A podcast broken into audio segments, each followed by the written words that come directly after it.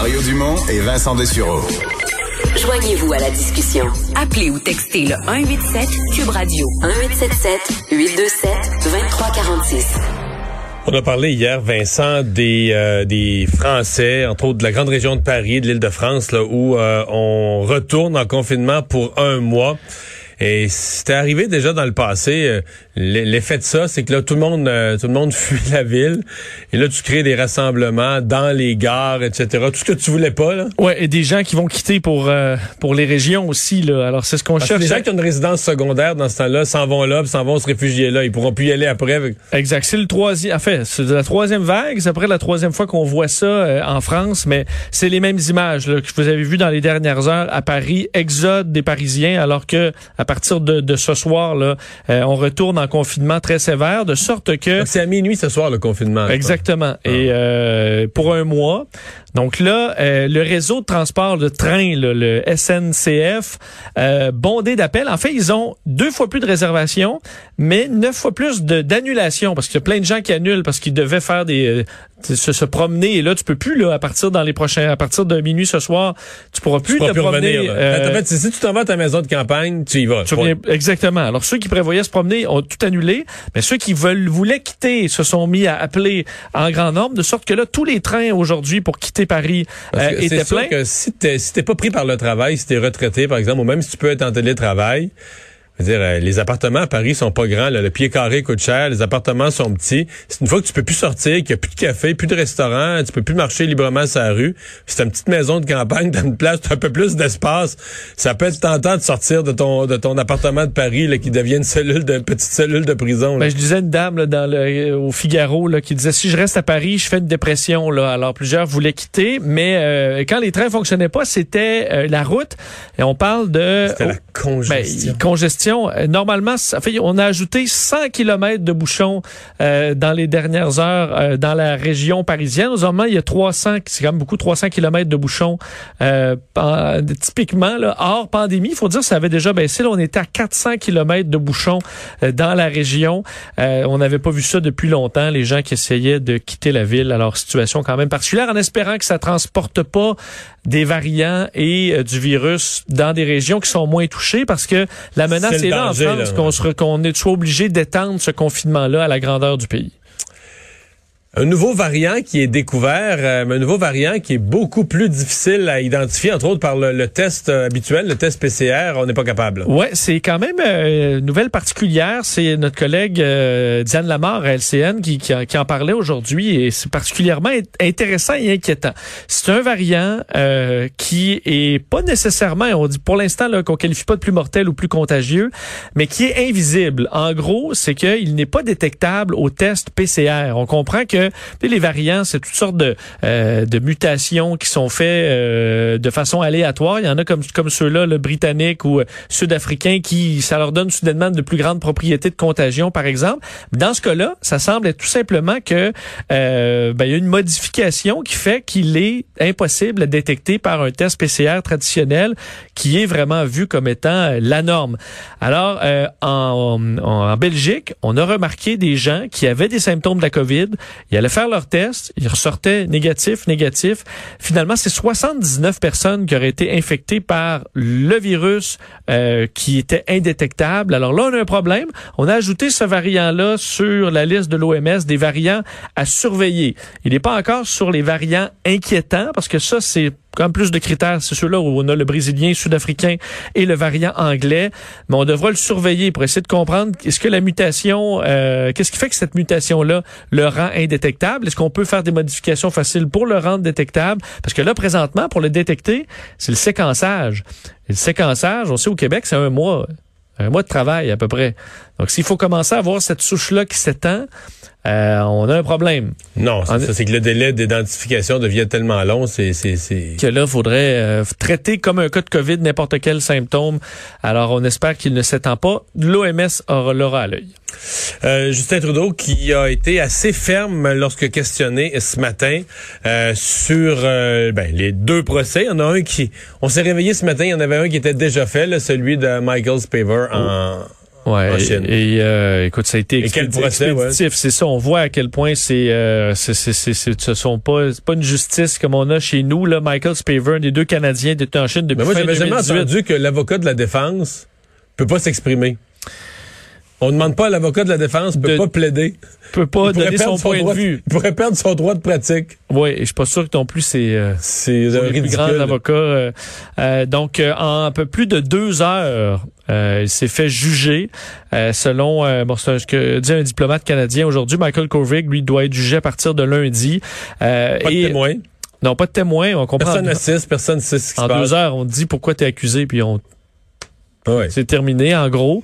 Euh, Et aujourd'hui, Justin Trudeau a dénoncé ce, ce, ce qu'il qualifie de manque de transparence l'entourant euh, la situation des deux Canadiens, une situation qu'il juge totalement inacceptable, parle de détention arbitraire euh, et euh, bon que les procédures judiciaires là, ce manque de transparence en général.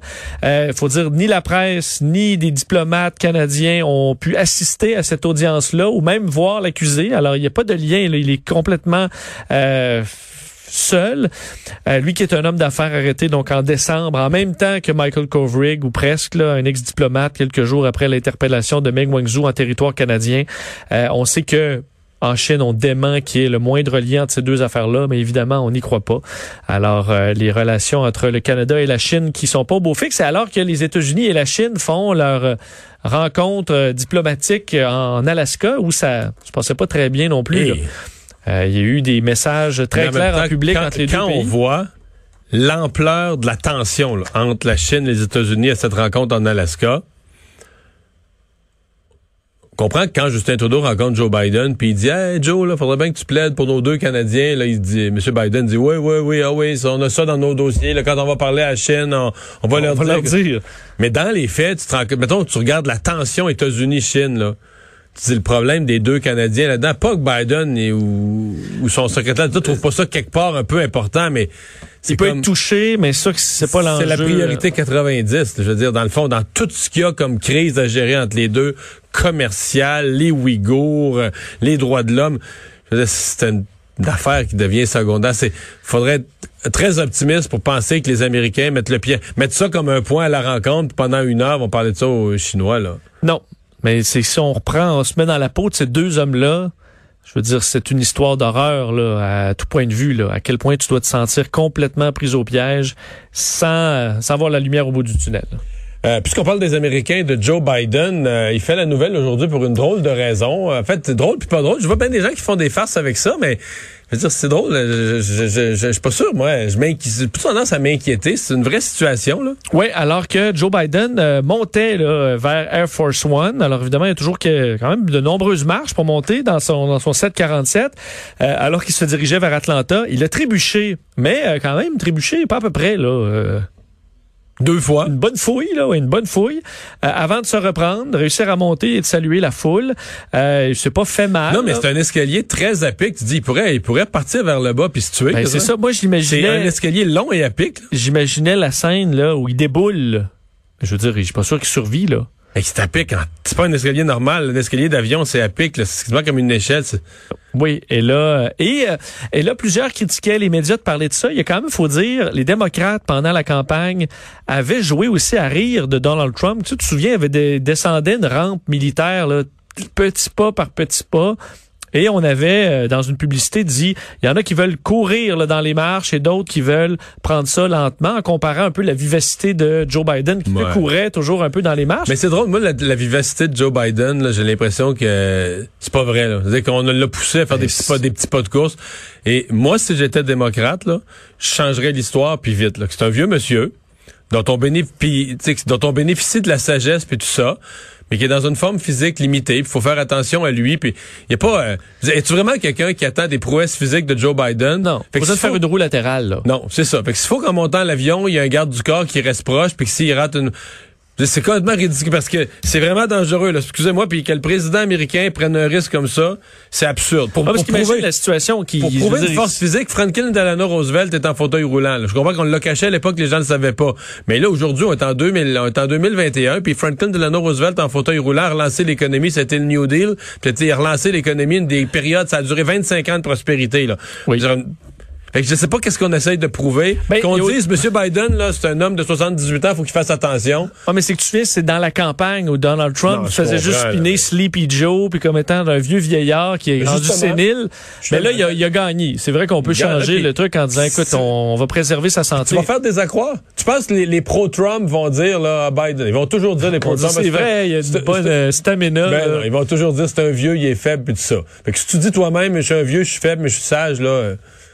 En tout cas, je sais pas. Je, je trouve que c'est une affaire. là. Mais moi, je l'ai vu là, ton, pas, pas, pas ton, ben oui, Ça t'a tomber. mais- inquiété.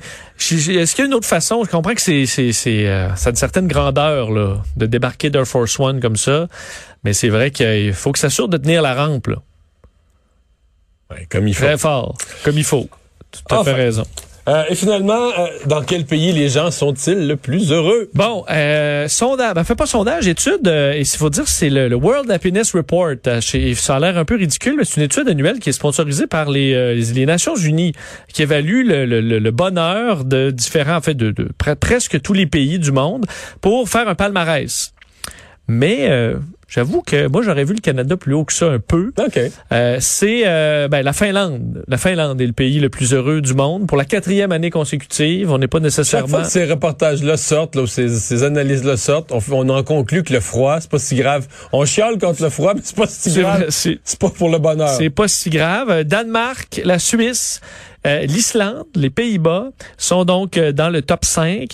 Euh, on avait commencé là de- en 2012 à faire ce, ce palmarès. L'Allemagne est, euh, apparaît en 13e place, le, tout juste euh, devant le Canada. 14e? 14e, euh, le Royaume-Uni 17e, les États-Unis 19e, euh, et la France 21e. Donc parmi les bon d'autres grandes puissances qu'on connaît qui ont le, le Brésil 35e, tu vois le Brésil devant le Japon 56e. J'étais surpris de voir le Japon aussi bas.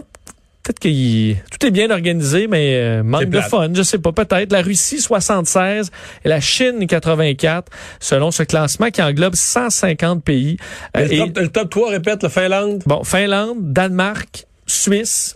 Ouais, en Suisse, faut, faut- t'es heureux, mais c'est parce que t'es millionnaire aussi, là. Ouais, c'est ça. Et- Si t'es pauvre en Suisse, je peux te dire que T'es pauvre, euh, pas ben, tu gagnes euh, 80 000 et t'es pauvre en Suisse. Ouais, c'est ça. Et euh, l'Islande, Parce qu'une bouteille d'eau coûte 4 pièces et demi, l'Islande et les Pays-Bas sont les pays les plus heureux du monde. Alors, euh, vous le C'est savez. ça.